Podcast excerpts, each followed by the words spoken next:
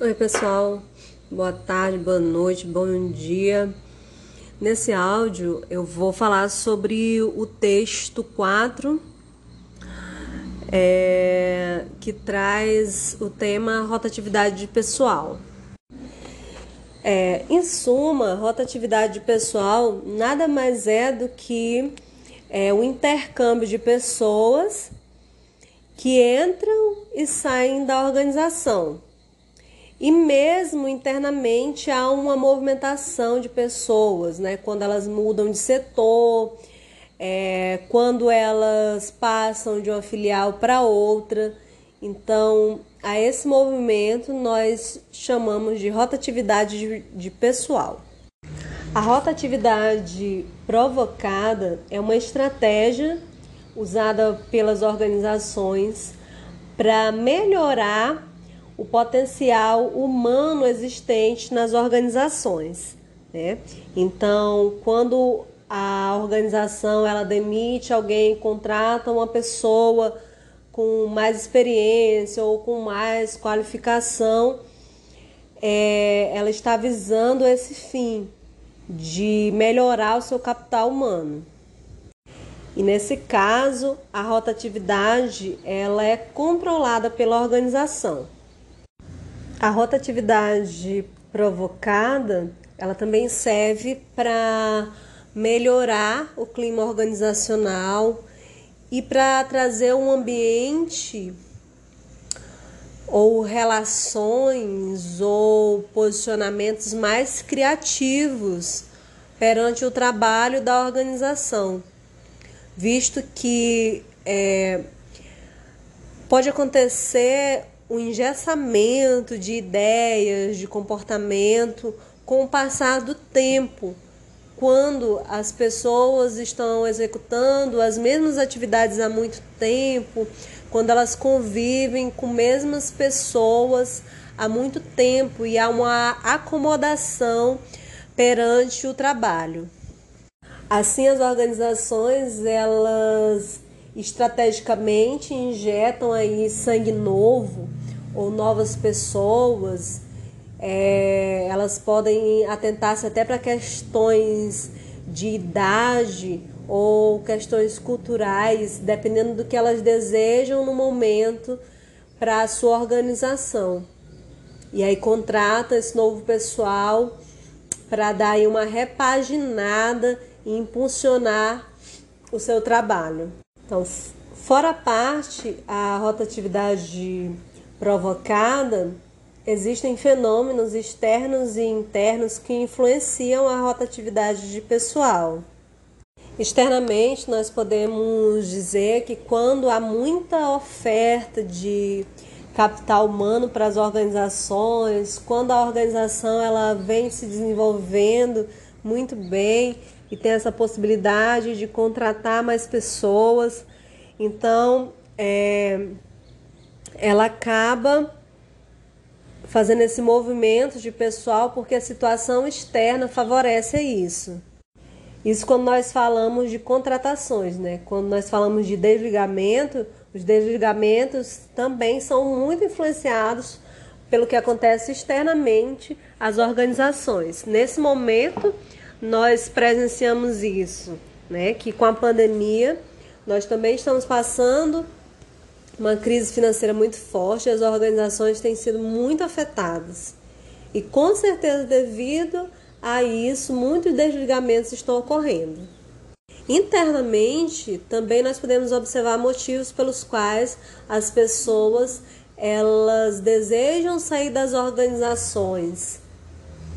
É, quando elas não concordam com a política salarial da organização, quando elas vislumbram oportunidades de crescimento em outras organizações, as relações dentro do ambiente de trabalho, é, o tipo ou a forma de gerir da, dos administradores das organizações, até as condições ambientais da organização podem influenciar um colaborador a sair ou permanecer em uma organização. Então, para esse momento de desligamento do colaborador, Existe uma ferramenta que é, acredito que na nossa região ela é pouco utilizada, que é a entrevista de desligamento, que é uma conversa proporcionada pela área de recursos humanos com aquele colaborador que está sendo desligado, a fim de levantar é, alguns pontos ou esclarecer algumas coisas nesse momento de saída do colaborador. Esse é um momento muito interessante para conversar com o colaborador, porque ele encontra-se geralmente com as emoções afloradas e se sente desobrigado de qualquer é, postura mais conservadora com a organização. E é uma, uma ferramenta interessante para ser utilizada tanto quanto o colaborador, quando o colaborador pede o desligamento, quando ele é desligado pela organização. Então, nessa entrevista, é, várias informações podem ser colhidas, como a opinião do colaborador sobre a empresa, sobre política salarial, sobre benefícios sociais. É, sobre cultura organizacional, sobre o trabalho desenvolvido em si, né? E essas informações, elas podem ser utilizadas de forma positiva dentro da organização, né? Dependendo do que o colaborador ponte, pode ser verificado se realmente aquela queixa do, do colaborador ela acontece de fato e a partir daí procurar meios de melhorar esses pontos que podem ser pontos fracos quando você está lidando com um colaborador muito qualificado que está abandonando a sua organização para seguir junto de uma organização concorrente. A rotatividade de pessoal, ela envolve também custos para a organização, tanto quando ela recebe um colaborador, tanto quanto ela desliga um colaborador do seu quadro de funcionários. Nós podemos citar que essa rotatividade ela tem primeiro custos primários, né, que são custos aí que atingem diretamente a esse fluxo de essa movimentação de pessoas. Esses custos dizem respeito a recrutamento e seleção de pessoas, que aí nos próximos conteúdos vocês vão ver do que se trata. É, também a organização tem custos para registrar esse colaborador tanto para registrar sua entrada quanto, sua quanto a sua saída. Podem haver custos para integrar esse colaborador no quadro de, de funcionários, para colocar ele ativamente desenvolvendo suas funções no cargo determinado. Custos relativos a treinamento, por exemplo, e no desligamento também tem os custos é, referentes a, ao desligamento, as verbas indenizatórias que o colaborador tem direito, tanto quando ele pede o desligamento, quanto quando ele é desligado pela organização também aos custos secundários da rotatividade pessoal, que na verdade eles referem-se a um efeito colateral e imediato dessa rotatividade. Por exemplo, reflexo na produção. Né? A dispensa de um colaborador pode refletir é, de forma negativa na produtividade de uma organização. Né? a ausência daquela, daquela mão de obra, ou mesmo a falta de treinamento do novo colaborador contratado na execução do trabalho. Pode-se ter também um reflexo na atitude de pessoal, né? Quando aquele desligamento ele acaba ou gerando atritos ou um desconforto por parte dos outros colaboradores remanescentes. Pode haver um custo extralaboral, que seria um custo é, obtido através do trabalho executado pelos novos contratados, que geralmente é um trabalho mais lento ou que precisa de mais treinamento, que torna a produção mais lenta e ao mesmo tempo mais demorada. Ou mesmo o pagamento de diárias extras para que outros colaboradores cubram aquele furo na produção que fica quando alguém é desligado. E nós podemos ter também um custo extraoperacional, que são custos que podem decorrer da ambientação dos novos contratados, né?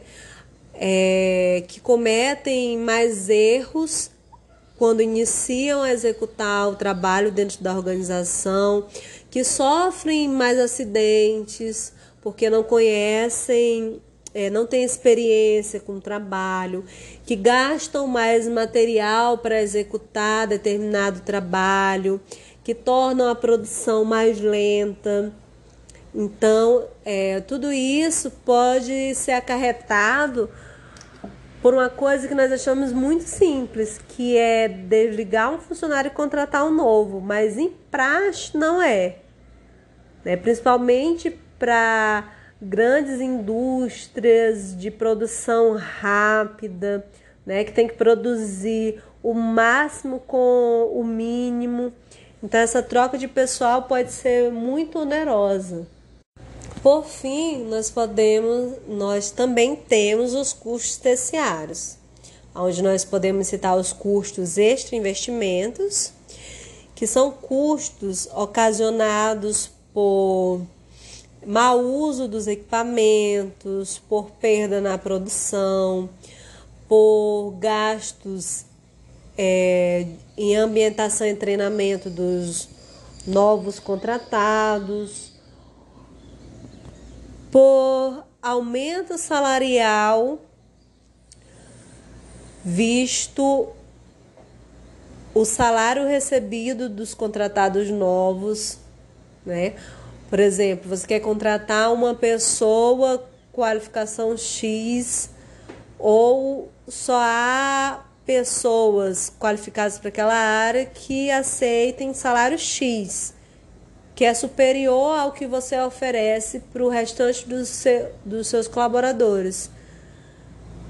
Consequentemente, naturalmente, se você contrata uma mesma pessoa com salário maior para a mesma função dos demais, você tem que reajustar o salário de todos os outros.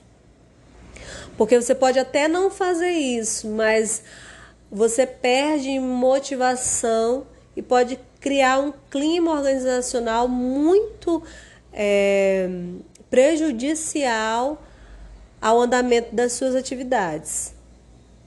Então, dentro dos custos terciários, nós também temos perdas nos negócios que pode ser um reflexo é, desse quadro de pessoal que foi renovado. Porque essas pessoas elas tendem a errar mais, ter menos experiência, conhecer o produto de forma superficial, as etapas do produto, e isso tudo reflete na qualidade final da produção. Então, as organizações elas podem perder negócios porque estão entregando em determinado tempo produtos que não têm a mesma qualidade. E isso pode sim ser um reflexo dessa rotatividade de pessoal.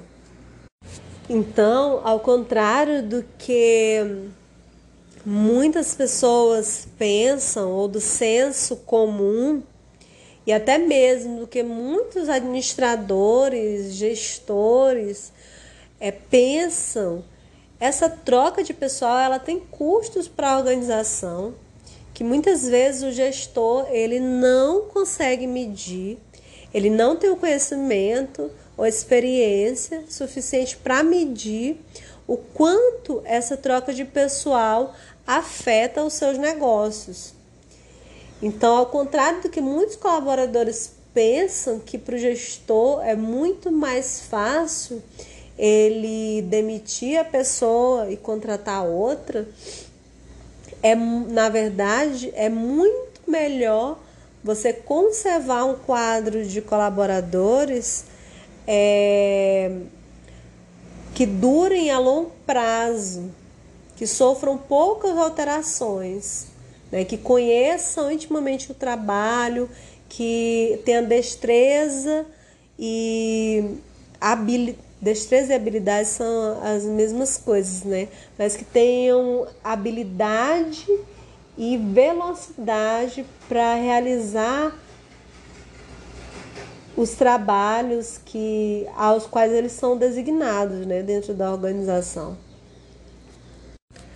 Sem contar que, dependendo do tanto de tempo que esse colaborador esteja com a organização, o desligamento dele tem que ser programado, visto é, o valor de suas verbas indenizatórias. Então, a rotatividade pessoal é importante ser observada dentro da organização. Essa troca de pessoas ela pode influenciar a organização de forma muito positiva, mas ela também tem que ser é, controlada, evitada, a fim de evitar custos desnecessários. Por fim, nós temos é, no texto o tópico que fala sobre absenteísmo.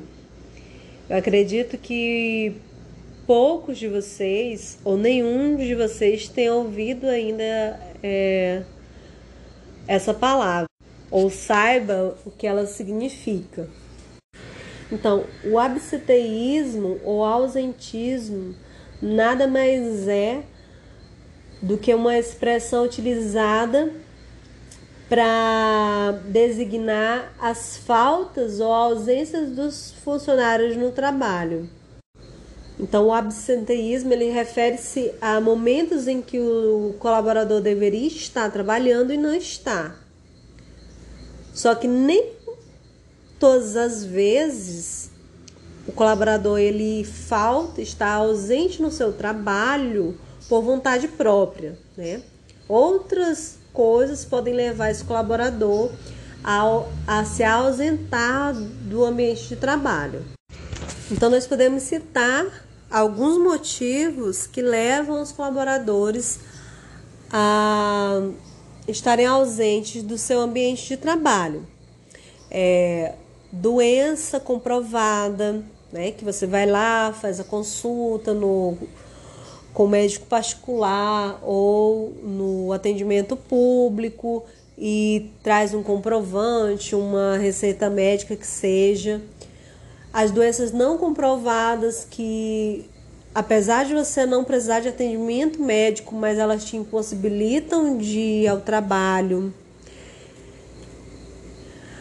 É, questões diversas relacionadas aos familiares, atrasos que podem ser voluntários ou involuntários. Por exemplo, quando a pessoa ela mora na cidade grande e aí tem uma greve dos motoristas de ônibus. Quando tem um engarrafamento sem fim, a pessoa não consegue chegar no trabalho. Quando a pessoa ela falta voluntariamente ao seu trabalho, né? Sem motivo, ela simplesmente falta. Quando ela tem problemas financeiros, isso pode ser um motivo para a pessoa ou se atrasar ou se ausentar ao ambiente de trabalho, principalmente nos grandes centros, onde as pessoas precisam pagar a condução para chegarem até os seus locais de trabalho, não possuem transporte próprio, né? A baixa motivação para trabalhar, ela também pode ser um motivo de ausência das pessoas no ambiente de trabalho. É, uma supervisão precária da chefia que não identifica se o funcionário vai ou não, se ele chega atrasado ou não. E isso acaba tornando-se recorrente para alguns colaboradores, visto que não há uma supervisão eficiente e até uma questão de desorganização da própria instituição, da própria empresa, né? que não informa os horários corretos, que não distribui o, é, o trabalho de forma adequada, etc. Mas enfim, por que nós estudarmos sobre o ausentismo ou absenteísmo? Porque cada hora de trabalho de alguém tem um valor. Cada minuto do trabalho de alguém tem um valor. Então, se a pessoa, por exemplo, ela chegou meia hora atrasada no seu local de trabalho e ela sai meia hora mais cedo, ela deixou de trabalhar uma hora naquele dia. Se ela faz isso todos os dias, ela deixa de trabalhar na semana sete horas. E isso tem um valor para a organização. Tá? Quer dizer que em um mês a organização paga aí aproximadamente 28 horas para o trabalhador que ele não trabalhou.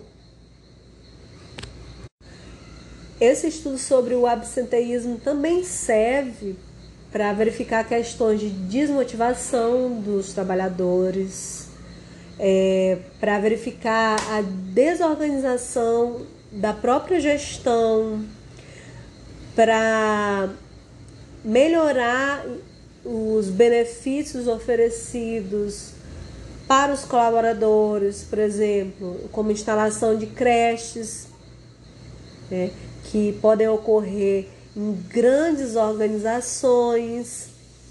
Se detectado que muitas vezes mulheres deixam de ir para o trabalho porque não tem com quem deixar os filhos pequenos, por exemplo.